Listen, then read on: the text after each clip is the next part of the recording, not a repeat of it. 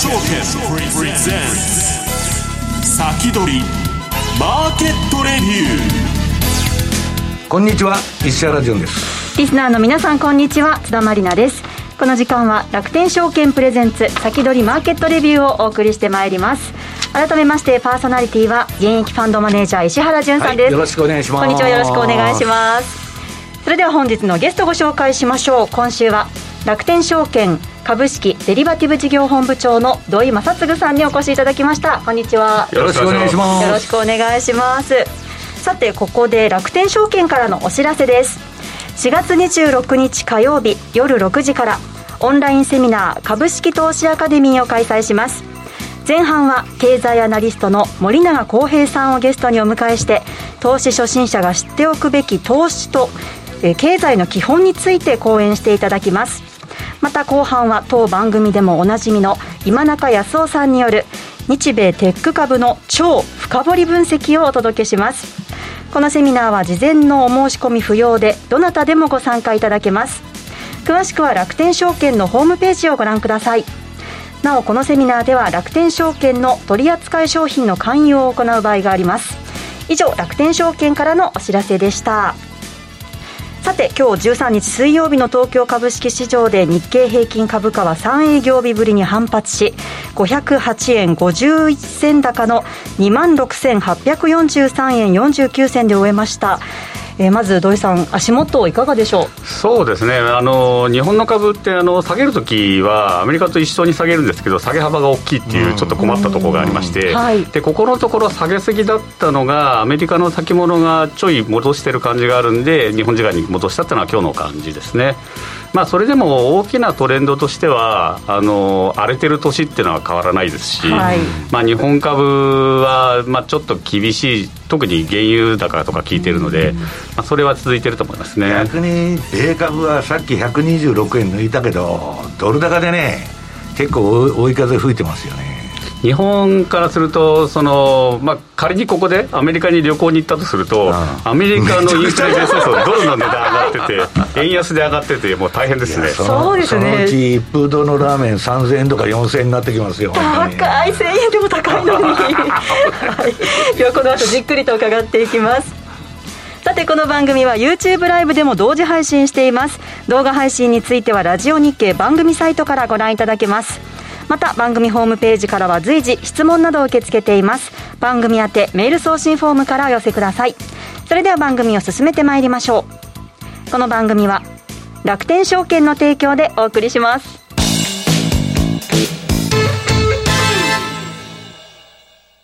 スマホで気軽に米国株投資始めてみませんか？高機能で使いやすい iSpeed ならお使いのスマートフォンで米国株式のお取引が気軽にできるんです。相場の急騰、急落に備えて便利にお使いいただける逆差し値注文機能を追加し、より便利にお使いいただけるようになりました。便利な機能が満載のスマートフォンアプリ iSpeed をぜひ使ってみてくださいね。詳しくは iSpeed で検索。楽天証券の各取扱商品等に投資いただく際は、所定の手数料や諸経費等をご負担いただく場合があります。また、各取扱商品等は価格の変動等によって損失が生じる恐れがあります。投資にかかる手数料等及びリスクについては、楽天証券ウェブサイトの投資にかかる手数料等及びリスクページや契約締結前交付書面等をよくお読みになり、内容について十分にご理解ください。金融商品取引業者、関東財務局長、金賞第195号、楽天証券株式会社。ウィークリーマーケットレビューさあ、ここからは楽天証券株式デリバティブ事業本部長の土井正嗣さんにお話を伺っていきます。よろしくお願いします。はい、よろしくお願いします。よろしくお願いします。で、今日ですね、まあ、相場は、まあ、いろいろ大変なんですけれども、あの、まずお得なお話からしたいと思います。はい。で、えー、今ですね、為替手数料4000になるキャンペーン、キャッシュバックキャンペーンってありまして、はい、まあ、通常あの、ドル円25銭、えー、コストかかるんですけども、えー、片道4銭にするキャンペーンを、えー、6月30日までやってます。ででこちら、ぜひエントリーして、えーまあ、このアメリカ株、投資しやすい環境で投資していただければと思います。これ、エントリー必要なんで忘れずにやってください。でもう一つですね、えーと、アメリカの ETF、こちら人気銘柄が、今まで9銘柄、買い手数料無料だったんですけれども、えー、6銘柄、まあ、特に人気のあのナスダック100に投資する999とかですね、高配当銘柄の SPYD っていうようなやつとか、まあ、この辺を足して15本、えー、買い手数料無料になったんで、この日本はでかいですね、超人気ですから、ね、これは大きいですね、であのまあ、これも出血大サービスですから、ぜひ使っていただければと思います。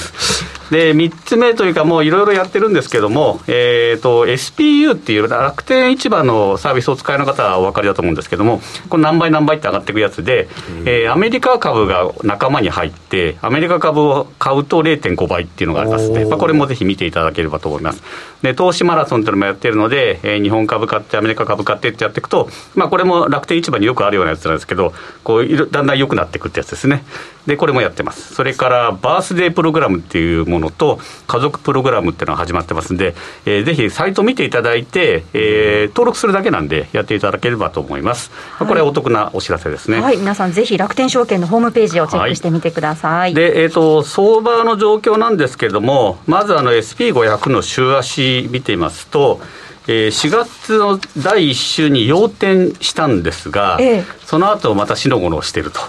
で週足でもこういうふうにはっきりしない相場つけて、やっぱりたまにあるんですね、であのコメントいただいた方に、パラボリックであのやってるのに勝てないっていう方もいるんですけど、パラボリックっていうのは、こう大きなトレンドを取るために、ちっちゃなところの負けは、まあ、許容するっていうやり方なので、まあ、相場についていくためのコストですよね、負けもね、特にクラッシュの時に避けるっていうのと、大きな上げを逃さないっていうポイントからすると、まあ、今回あの、この回収が出て、若干やられたかもしれないです。けど、まだ回収が続いてますけども、まあ、それはあのそんなに大きなやられにならないんで、まあ、大きなトレンドを取るということで、えー、続けていただければと思います。で、ナスダック100も同じように、えー、3月末に要点したんですけども、まあ、今ちょっと調整していると、まあ、これも様子を見といて、えー、本当に引転したら、まあ、あの淡々と切るというのを続けていただければ、大きなトレンドを逃さないと思います。で日経平均、えー、次のページなんですけども、これも3月25日週に要点したものの、まあ、その後、まあちょっとそのウクライナの情勢とかあるんで、えー、いつものような相場には行ってないんですが、えー、まあ、要注意であるものの要点というところですね。で、この状況を次のページ、SP500 と VIX っていうチャートを用意したんですが、はい、結局あの、荒れてる年っていうのと、普通の年っていうのはやっぱり環境が全然違ってて、うん、で、このチャートで見ると、青い線が S&P500 で、で、茶色い線が VIX って、まあ、VIX っていうのは、オプションの、あの、まあ、数値から持って,、ね、持ってくる荒れ具合を見るもので、みんなが不安になると跳ね上がるっていう数字なんですね。で、コロナショックとか、まあ、世界金融危機っていうのはリーマンショックなんですけども、それから欧州債務危機とか、大体跳ね上がってます。で、戦争の時も跳ね上がってますが、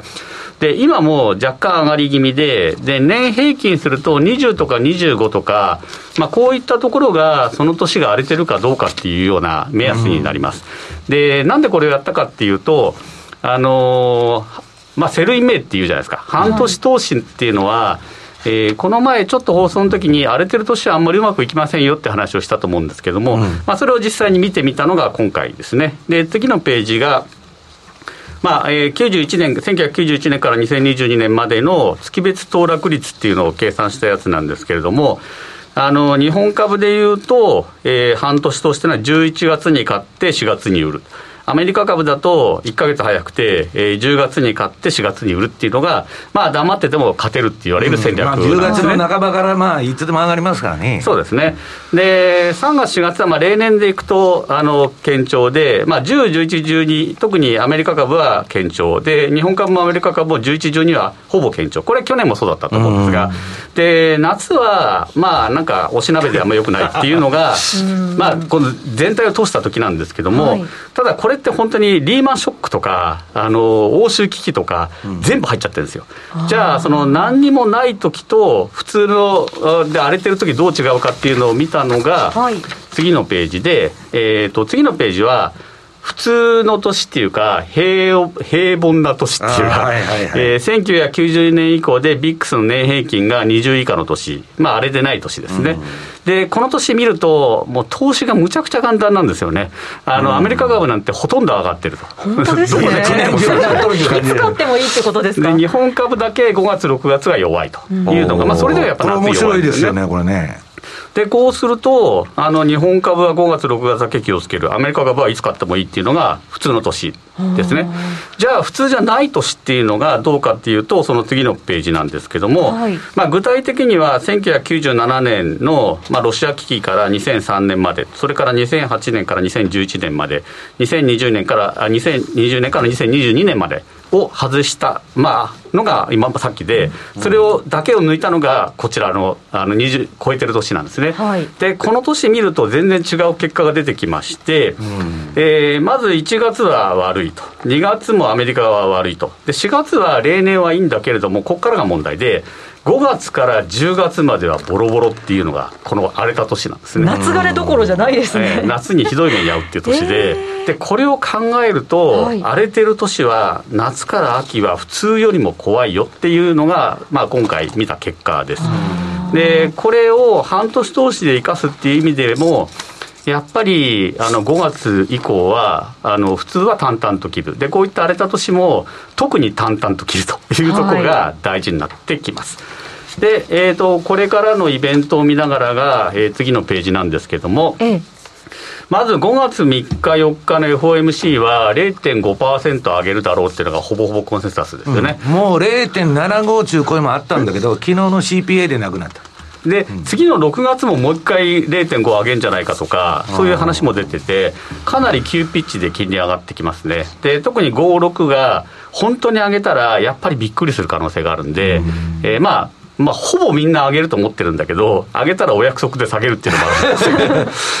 だそこを見るためにも逆のパターンは土井さんないんですかこれ25ベースだったらもう大びっくりですけどね。材料出尽くしで上げると。あまあ、それはないですよね。それもゼロじゃないですけど、まあ、あのー、最後の、こう、じゃ投資対象を分散するのか、戦略を分散するのかっていうと、うん、まあ、私は戦略分散した方がいいと思ってまして、うん、えー、まあ、アメリカ株にしろ、インド株にしろ、まあ、3分の1は半年投資で、ビックスは特に見ると、で、週足パロウルクルが残りの3分の1。で、最後の3分の1は、例えばインドとか金みたいに、まあ、10年持っときゃいいよってものは、ここでもいいかなと。トレード手法を分散すると。そうなんですね。はい、で、そうすると、まあ、少なくとも3分の1は4月のうちに手じまわないと、うん、まあ、ちょっと怖い。逆に4月にクラッシュが、まあ、5月以降ですね、下がれば3分の1キャッシュになってると、もう心の持ちようが全然違うんです。で、仮に上がっても、その2番目のパラボリックとかほったらかしは持ってるので、うん、まあ、そこでもあのそんなに損した気はしないっていう、そういういいとこもあります。うん、で、今後は、その雇用統計と FOMC を見ながら、あと中間選挙もあるんで、金利は上げるんだけど、ばらまきはやめられないっていうのがバイデンさんだと思うんで。もうねあの小切ってばらまく法案ばっか上がってきてます、本当に。そうですね、これやめたら中間選挙負けるので、あまあ、その辺もあもなかなかインフレ止まらないし、金利も上げていかなきゃいけないっていうふうになる、まあ、そうなるとますます円安になるっていう感じになっていくかなと思います。ちょっと5月の9日、よく最近テレビであの騒いでると思うんですけど、ソ連の対独戦勝記念日、これ、ソ連旧ソ連諸国は5月9日でで、アメリカとかは5月8日なんですよね。うん、1日違うんですけど、あの5月9日に向けて、えー、ちょっとまあ世の中動く可能性があると。それもよくないニュースなので、うん、まあ、その辺でも4月にちょっと減らしておいた方がいいかなっていうのが、まあ、プーチンはこういう歴史的なその記念日になんかやるっていうのは多いらしい、ね、そこまでになんか合わせてくるとかね、やっぱり、まあ、まあ、もうちょっとあの思考が偏ってるのか、情報が偏ってるのか、あのなかなか周りの制御効かないと思うんで、うん、まあ、その辺は要注意ですね。で、えーと、あとはちょっと銘柄はこう一回あの休憩の後にやりますか？はいそれではお知らせを、はい、お知らせ。挟んでこの後引き続き土井さんにお話を伺います、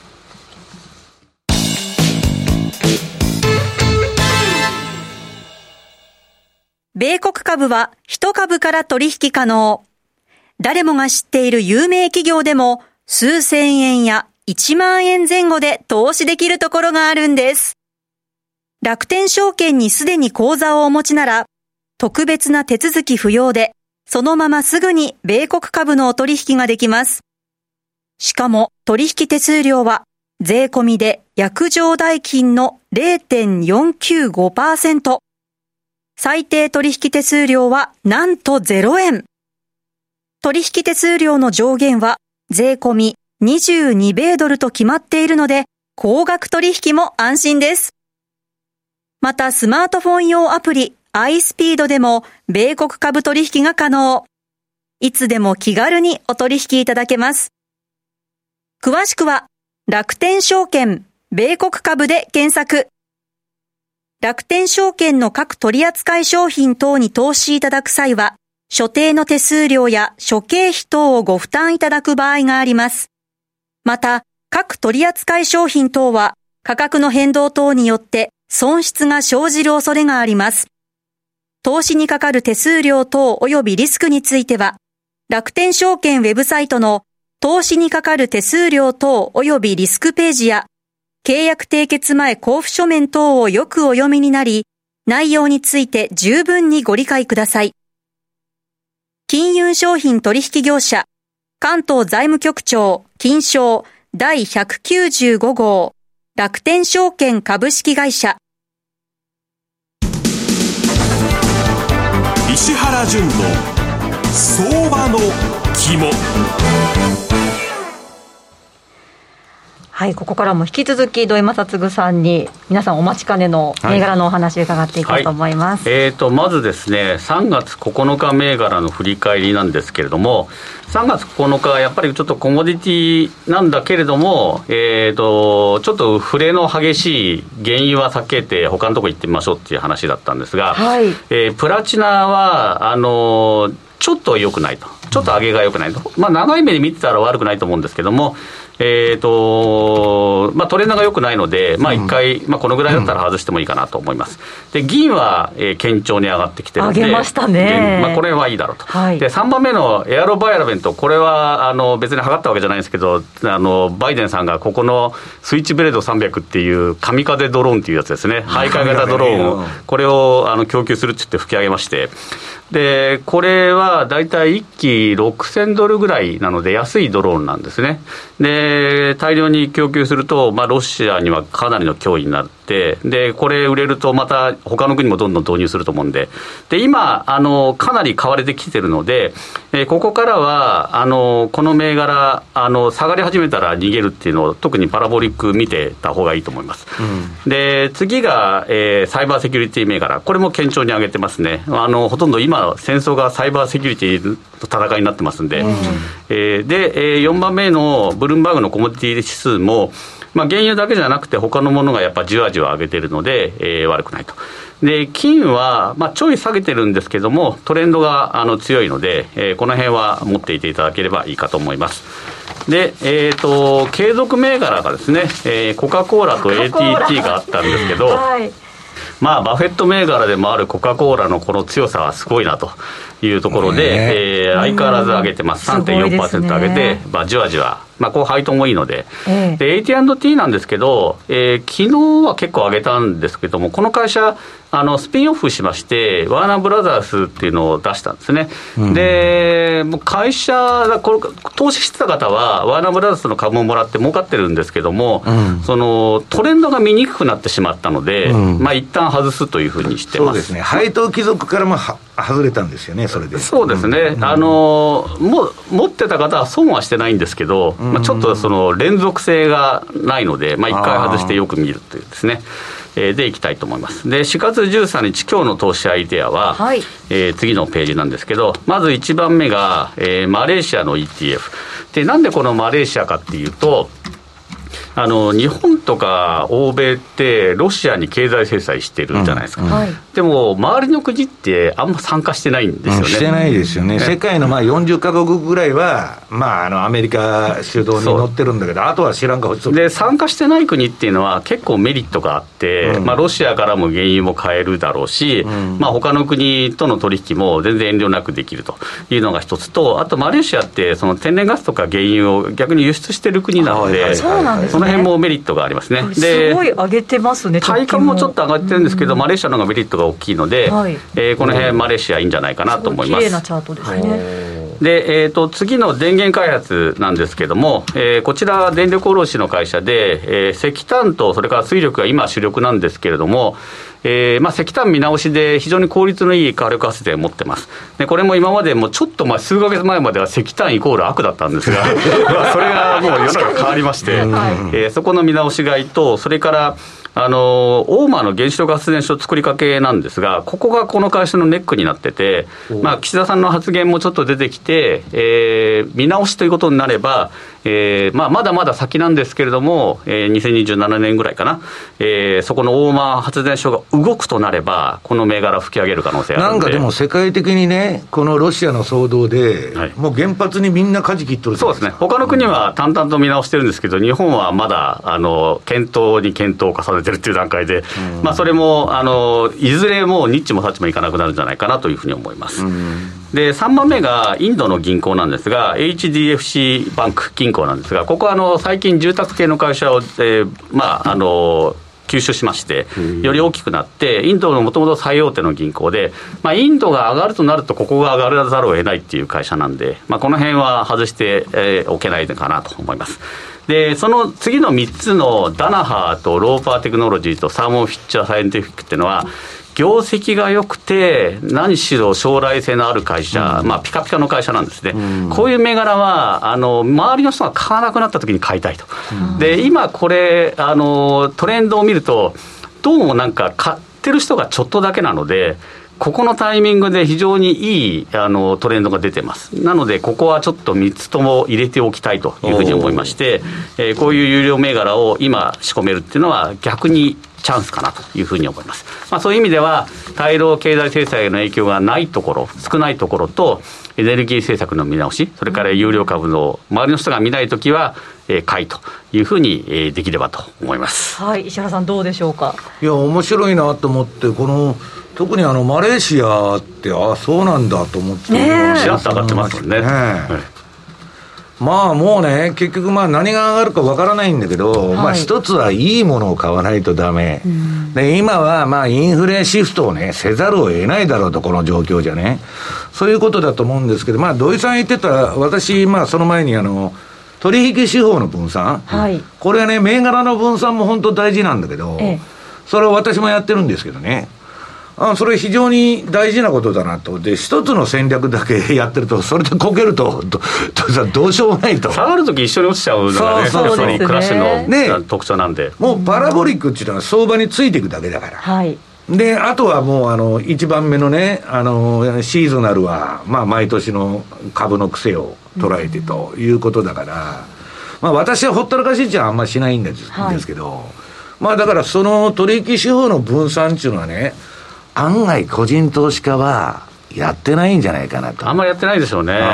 だそれを意識してやると、かなりあの気持ちも楽になるし、投資もしやすくなると思いますね。うんはい、銘柄だけでなくて、取引手法も分散させていくという作戦,、ねえー、作戦ということですね、はい。ありがとうございます。えここまで楽天証券株式デリバティブ事業本部長、土井正嗣さんにお話を伺いました。さて、ここからの時間、石原さんにもお話、ぜひ伺っていきたいんですけれども、はい、円はすごい売られてますね。止まらないでしょ、ね、だって世界中がね、インフレでね、まあ、私に言わしたら、ゆるゆるの金融、まだ金融緩和みたいな状況なんだけど、はい、要するにインフレ率に比べたらね、アメリカも0.25とかね、今度上げても0.75じゃないですか。はい、まあ、そういう意味ではゆるゆるなんだけど、まあ、日本だけがですよ、まあ、それでも世界中インフレファイトしてるのに、はい、追加緩和しますと。で、この前のね、もうあの、黒田さんのあの会合、日銀の会合から片岡委員の発言だとか、もう火に油を注ぐような感じで、はい、日本だけがね、世界と逆の政策取ってると。それはね、ちょっと止まらんだろうと。うなっちゃうんですか、ね、為替っていうのは、じゃあ、ここに来たら介入の話がいつでも出てくるんだけど、えー、単独介入なんて土井さんやっても全く聞かないじゃないですか。まあ、介入よりも本当は日本、金利上げなきゃいけないんですけど、金利上げると、そうそう、国債の利払いが増えちゃうので、上げられないんですよ。うん、で、本音は、実はあのインフレにしたいって言ってるのを長年言ってたから、インフレになって、まあ、狙い通りではあるんで、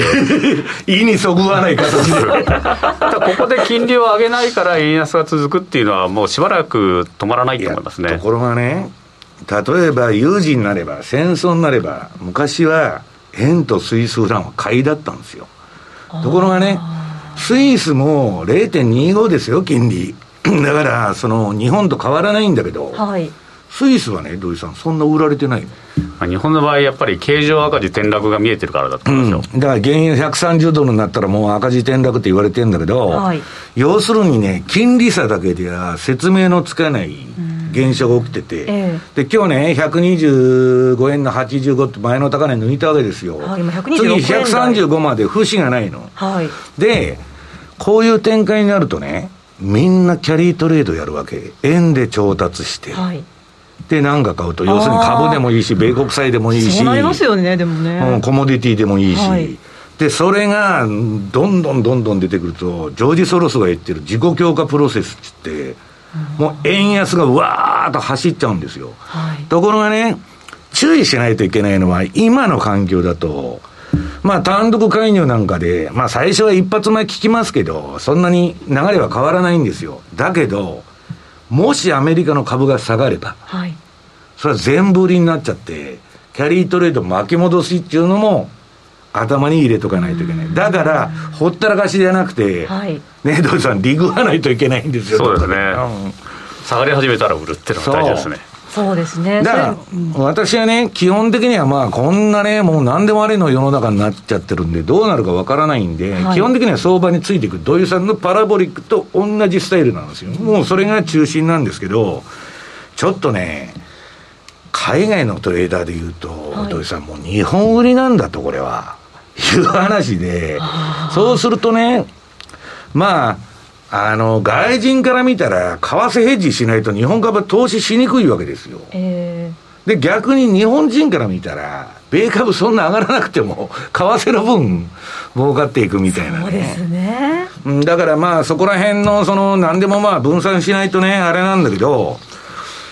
まあ、基本的にはね、今、逆イールドになったりなんだかんだでいろいろ騒がれたんですけど、はい、まだね、そんなめちゃくちゃな警戒信号はアメリカの株については出てない。もう一つはね、土井さん言ってるように、0.5を2回ぐらいやると、株がちょっとずっこけて、はい、夏場に、今度ね、QE5 が始まるんじゃないかと、えー、まあそれもありえますね、下がりすぎたら。で、いやそうは言っても、インフレでそんなことできないんじゃないかと。そうですよね。いや、やる可能性はあると。だけど QE5 できないからね、はい、この前ちょっと変なことをやったんですけどそれはまた延長戦でお話しします。はいわかりました。さああっという間にお別れの時間が近づいてきてまいりました、えー、この番組ではリスナーの皆さんからの質問をお待ちしています。番組宛てメール送信フォームからお寄せくださいそして来週は楽天証券荒地潤さんをゲストにお迎えして FX 特集でお送りします。来週もどうぞお楽しみに。そしてこの後は YouTube ライブでの延長配信ですので今のお話の続きも、はい、はい、ぜひご覧いただきたいと思います。それではリスナーの皆さんまた来週です。この番組は楽天証券の提供でお送りしました